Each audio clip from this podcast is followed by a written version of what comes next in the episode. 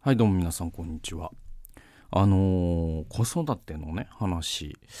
えー、なんだろうな。なんかあんまりこう、子育ての話って、あのーなんだ、ピンとくる人と来ない。まあ、子育てね、されてる人とね、そうじゃないと結構もうはっきり、その、ね、分かれるというか、あのーだから、なんかあんま子育ての話しすぎるのは良くないなと思ってるから、普段あんまり頻繁にはしないんだけど、あの、まあなんか、その 近況報告みたいなことも兼ねてで言うと、本当にまあだから、その今、上の子が5歳、ね、下の子が3歳。で、3歳の下の子が幼稚園行くようになって、今2人幼稚園って感じなんですね。で、まあまあだから、あのその子供のねその成長が早いっていうのは本当早いなと思う。あの以前僕そのアンパンマンの話知ったじゃないですか。でそのもうアンパンマンは子供が見るものだよね。赤ちゃんが見るものだよ。みたいなのをなんか娘上の娘が3歳だった時に幼稚園で聞いてきてそれからアンパンマンお母さんアンパンマンやめたって言って でアンパンマンがもう 打ち捨てられてるといううちのねその家の中で。でもうちょっとかななんかもうアンパンマンが好きなあの子がいないっていう悲しさみたいな話したと思うんですよね。で今どうなってるかっていうとなんかねそのアンパンマンやめたじゃないですか。ね でそっからなんかね別に特定のなんかみたいなのがあんまなくなった時期みたいなのがあっで、なんか、ノージーとかあるんですよ。その、E テレのね、なんか工作。それが好きだった。でも、それって別にキャラクターとかじゃなくて、その、段ボールとか使ってなんか作るが面白いとかだから、まあそういうのがあったり。でも、そこまで熱量なかった。でも、なんかね、この1、2ヶ月ぐらいで結構グッと熱量が上がったのが1個ありまして。で、これはその上の子も下の子も2人ともなんか結構急激に来てるんですよ。で、それが、ドラえもんなんですよ。ね。でこれがねなんか本当にでもなんか考えるとよくあるなってやつであのそのまあその義理の父な子供たちにとってはおじいちゃんがね亡くなったじゃないですか。ね、でその葬儀とかなんだで結構こうおばあちゃんちで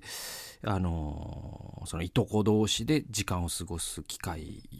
がいつも以上に増えたりとかでいてまたその大人はさなんかほんといろいろこう葬儀のことなんだで忙しいじゃないですか。でそうするとなんかこうその子供のエアポケットじゃないですけどなんか親の目が届かないなんか子供のコミュニティが勝手に遊び始める瞬間ってわかります？でなんかそのみんな大人はみんな2階にいるんだけど1階に子供がなんか静やけに静かだなみたいな、ね、思ってるとなんか新しい遊びを思いついてやってるみたいな感じとかでもなんか僕もちっちゃい時あったなと。そのいとこのター君とおじいちゃんちでなんか、なんかこんなの見つけたよなんつって。なんか、なんか悪い遊びしてたなと思って。で、で、あ、これだこれだなんか懐かしいとか思って。で、それでなんかすげえ静かだったんですよ。子供たちが。で、あの、大人はもうなんか上でそう葬儀のことだなんだやってガチャガチャやっててでふと僕はフリーになる機会が多いわけですよその要はその一神道二神道でいうと僕は二神道だから僕には用なしっていう機会も訪れるわけでそうするとじゃあちょっと子供の様子見てくるわっつって見てくると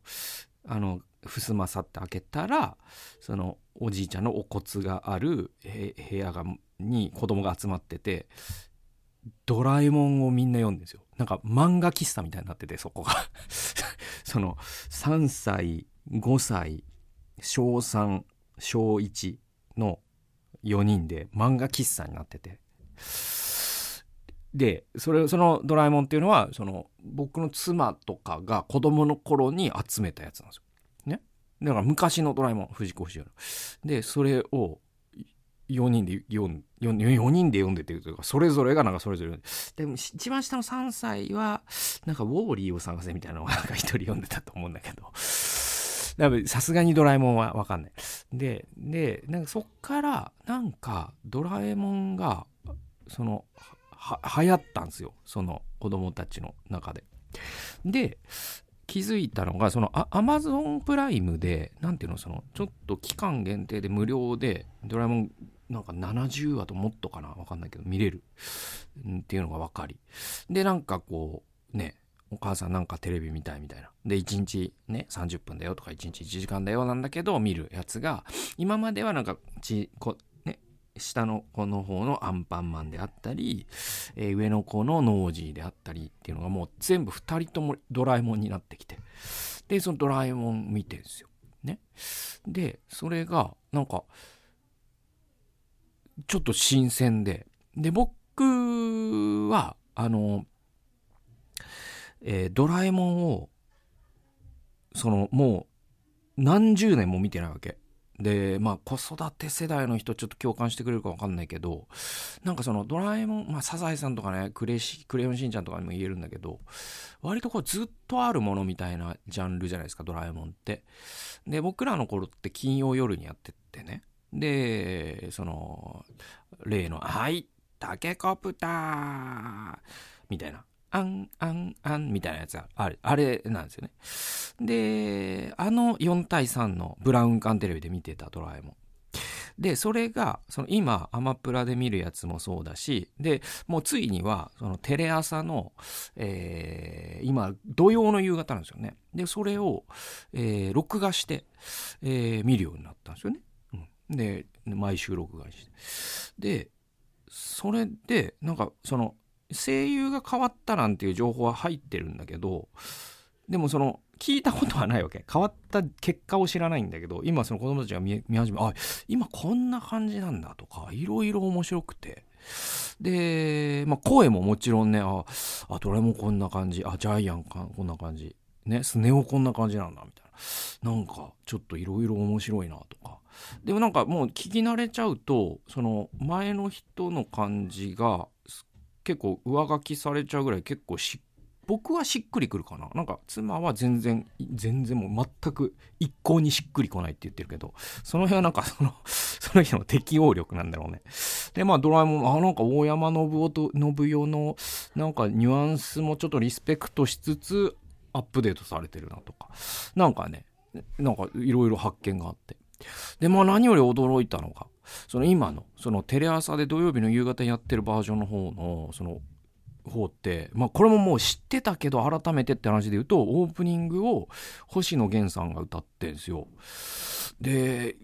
もうオープニングのその、なんていうの、オープニングアクトっていうかその、えっと、オープニングのアニメあるじゃないですか。あれがもうまあおしゃれ。なんていうの、そのもう、これ、なん、なんだこのアップデート、なもう令和、令和なんですよ。で、まあ僕らが知ってるあの、はい、タケコプターがもういかに昭和化ですよね。だからなんか、ほんとなんかね、ちょっとその CG じゃないんだけど、CD よりもかっこいい感じなんですよ。ちょっと一回見てみてほしいんですけど、ちょっとすごいこうグラフィックアート感みたいなのもあって、うわ、こんなことなってんだ、今ドラえもんみたいな。だけど、その話の筋書きは結構昔のまんまで、ちゃんとジャイアンはリサイタル開いてるし、ね、公園には土管があるし、なんていうかな、ちゃんと静香ちゃんはバイオリン下手だし、みたいな。で、ちゃんとなんかその、えっと、ジャイアンのお母さんは、ジャイアンに対して DV だし、みたいな。なんかそこはアップデートしないんだ、みたいな。なんかいろいろその、なんかアップデート感とアップデートしなさ感が、なんかそのいろんなことを考えたらなんか世の中変わったんだけどここは変わってなくてあここはまだ許容されてんだみたいななんかルッキズムみたいなところとかさ なんかそこはでもあいいんすねみたいなでも確かにでもそのルッキズム感みたいのなくしちゃうともうドラえもんじゃなくなっちゃうみたいなのも多分あるんだろうね。やっぱね。でもなんかちょっとね、そのドラえもんに今子供がはまっていることで、なんていうの、その30年、40年のなんか、あ、この風景をこういう風にもう一度見る。ね。なんか、そのヘーゲルという歴史哲学者が歴史は繰り返す一度目は悲劇として二度目は喜劇としてっていう風に言葉を残してるんだがなんかそれで言うとなんか今2度目の喜劇としてのドラえもんを見てるなという。で、なんかね、その聞くところによると、ドラえもんの今年のその雲のユートピアは相当名作だったらしいですよね。その春休み映画のね。なんか来年ぐらい、ちょっと娘を連れて、ドラえもんの映画見に行くことになるのかななんてこと思って。でもそれで言うと、僕、あのね、親父と、ね、陣内学僕が大学生の時に死んだ陣内学と映画に2人で行った記憶って1回しかないんですよ。ね。で、その1回が、小学校1年か2年のどっちかなんですよ。どっち、どっちかにドラえもんを見に行ってるんですよ。2人で。僕の親父と僕で。で、それもやっぱり、その、2つ下のね、僕の弟のりょうくんにはまだ早いなってことで、僕を、えっ、ー、と、親父が連れてってくれたんだな、みたいな感じとか、なんか、すごくないですか？なんかその、その親子2世代にわたってなんか同じ対象を同じ状況で経験してるこの感じ？なんかすげえなと思って。あのなんかいやいや時代は変わった変わったって言うけどなんか変わってないとこ変わってないんだなみたいな。ですげえ覚えてるんですけどちょっと思い出したからついでにちょっと話す予定だったことをやめてこれを話すけどあのもう一個子育てのことがあるんでそれは次回話しますわ。でその思い出したことっていうのがあのねその時になんかねえっとこれが何だったか忘れたのよ。そのねのび太とね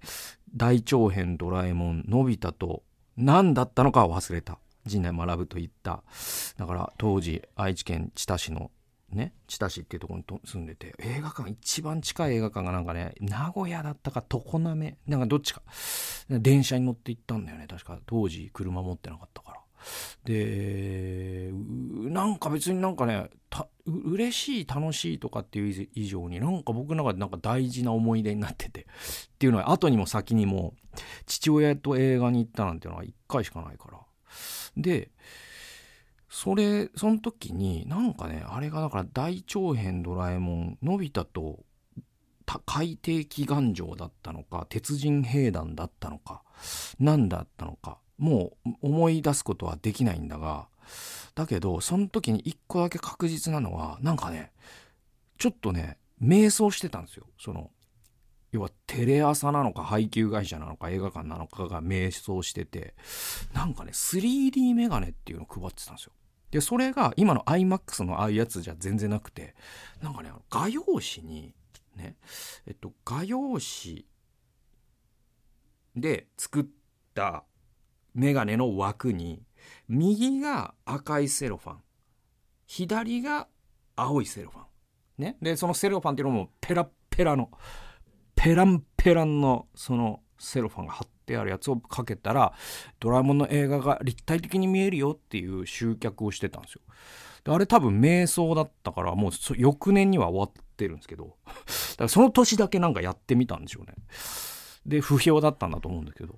で、それなんか映画館にもらったから、そう嬉しいじゃないですか。それその、その、それが多分土日ですよね。で、その月曜の夕方とか学校終わった後、僕なんかそれがもうめっちゃ嬉しくて、あのもう、それこそそのドライ、もう伸びたみたいになって、俺。で、その団地なんですけど、同世代のさ、その子たちがいるわけですよ。ね、同世代の僕がだから2年生だとしたら2年生3年生1年生の子たちで遊ぶんですよね。団地の中まね5人10人ぐらい。でなんかボールとかでいつも遊んでるんでちょっといいもの見せるぜっつって。これ知ってる？3D メガネみたいな。でもドラえもん道具をのび太が見せびらかす感じで。でかけて。これでもう 3D だからねっつって。ちょっと意味わかんないんだけどみたいな友達。いやだから 3D だからねって言って。でで、なんかその、最初はなんか、同級生とち僕よりも下の、要は僕が2年だとしたら、1、2年の子たちは、うわ、しゅんくんなんか、なんか未来だね、みたいな。なんか一応話合わせてくれてるんですけど、その3年生の、さこの前登場したかわかんない、めぐみくんって子が来て、あの、本当のこと言っちゃったんですよね。あの、それダサくね？って言ったら、そのもう蜂の子を散らすように、その、しゅんくんすごいねって言ってた同級生と下の子たちが家に帰っちゃって泣きながら家に僕はなんかこの 3D メガネもう二度と人前に出さないと思って泣きながら家に帰ってその 3D メガネが日を日の目を見ることはなかったとさっていう話です。えーではですね聖書研究いきましょう。えー三国のために命を失った者はというタイトルです。えー第二歴代史24章15節という、えー箇所なんだけど、えーこういう箇所ですね。さて、エホヤダは老年を迎え、長寿を全うして死んだ。彼は死んだ時130歳であった。アタルヤ、えーで、あの、これはそのエホヤダっていうのは、その再三出てきているように、そのアタルヤという、まあそのイスラエルの国をね、狂わせたアハブとイゼベルの娘がいるんだけど、えーこの人の暗殺をしたことによって、えーユダの王国は安寧を得て、その後ヨアシュというエホヤダが、えっ、と、なんていうかな、養子に迎えてというか、エホヤダが養育者となって育てた王が、また、ね、エホヤダが死ぬとおかしくなってみたいなくだりがあるじゃないですか。で、その、まあ、重要な人物、エホヤダが130歳で、ま、大往生して亡くなったっていうところなんですよ。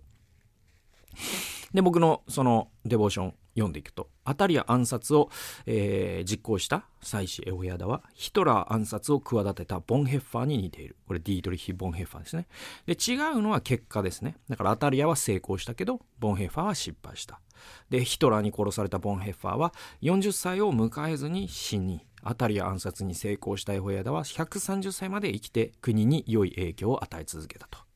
で、イエスは言われた。命を得ようとする者はそれを失い、天の御国のために命を捨てる者はそれを得ると。で、まあ、この2つのケースを見るときに現実にはそうなってないじゃないかと思うことがあるわけですよ。ね、エホヤダもボンヘッファーも御国のために命を呈したわけだけど命を得たのはエホヤダだけじゃないかとボンヘッファー死んでんじゃないかよと思われるかもしれない。ね、しかしエホヤダがそうであるようにボンヘッファーもまたその言葉と行動が後世に生き続けて語り続けているという影響力を考えた場合彼らはやはり長く生きて語っているというふうにも解釈できると思うんですよ。ね、だからそのバイオロジカルな命でいうとエホヤダとボンヘッファーってあの90歳ぐらいの差があるわけですよ。だからその命をボンヘッファーは全然命得てじゃないじゃないかと思うかもしれないけどその影響力っていうことでいうとやっぱりボンヘッファーも今の時代にも教会に語り続けている。で僕やっぱりその共に生きる生活っていうねボンヘッファーのね主張の一つですけどそれがもう僕のその教会形成感みたいなものに与えた影響はもう計り知れないものがあるんですよね。やっぱり未だにボンヘッファーって僕らに語り続けてるわけですよ。だからその目に見える長寿かどうかを見ているとイエス様の言葉って一貫してないように見えるわけじゃないですか。いやいや命をねその私のために命を捨てた者が得るいやいや命捨てた人がちゃんと死んでんじゃねえかと殉教者とか見るとそう思うかもしれないけどでもその生涯が終わった後も続くメッセージとしての死後の生っていうことを考えた場合やっぱりイエスのために失った命っていうのはそれを得るっていうこの定理はどんな場合にも成り立つんだなっていうことがわかるんじゃないかと。だからやっぱりそのメッセージが生き続けるという意味でボンヘッファーは未だに現代の教会の中にも僕は生きていると思う。だからボンヘッファーが捨てた命っていうのはちゃんと今も生き続けている。そういう意味においてイエス様は命を得ようとする者はそれを失い御国のために命を捨てる者はそれを得る。やっぱり正しいんだな。そんなことを、えー私たちはエホヤだとボンヘッファーから教えられるんじゃないかなというふうに思います。ますということで最後まで聞いてくださってありがとうございました。それではまた次回の動画および音源でお会いしましょう。さようなら。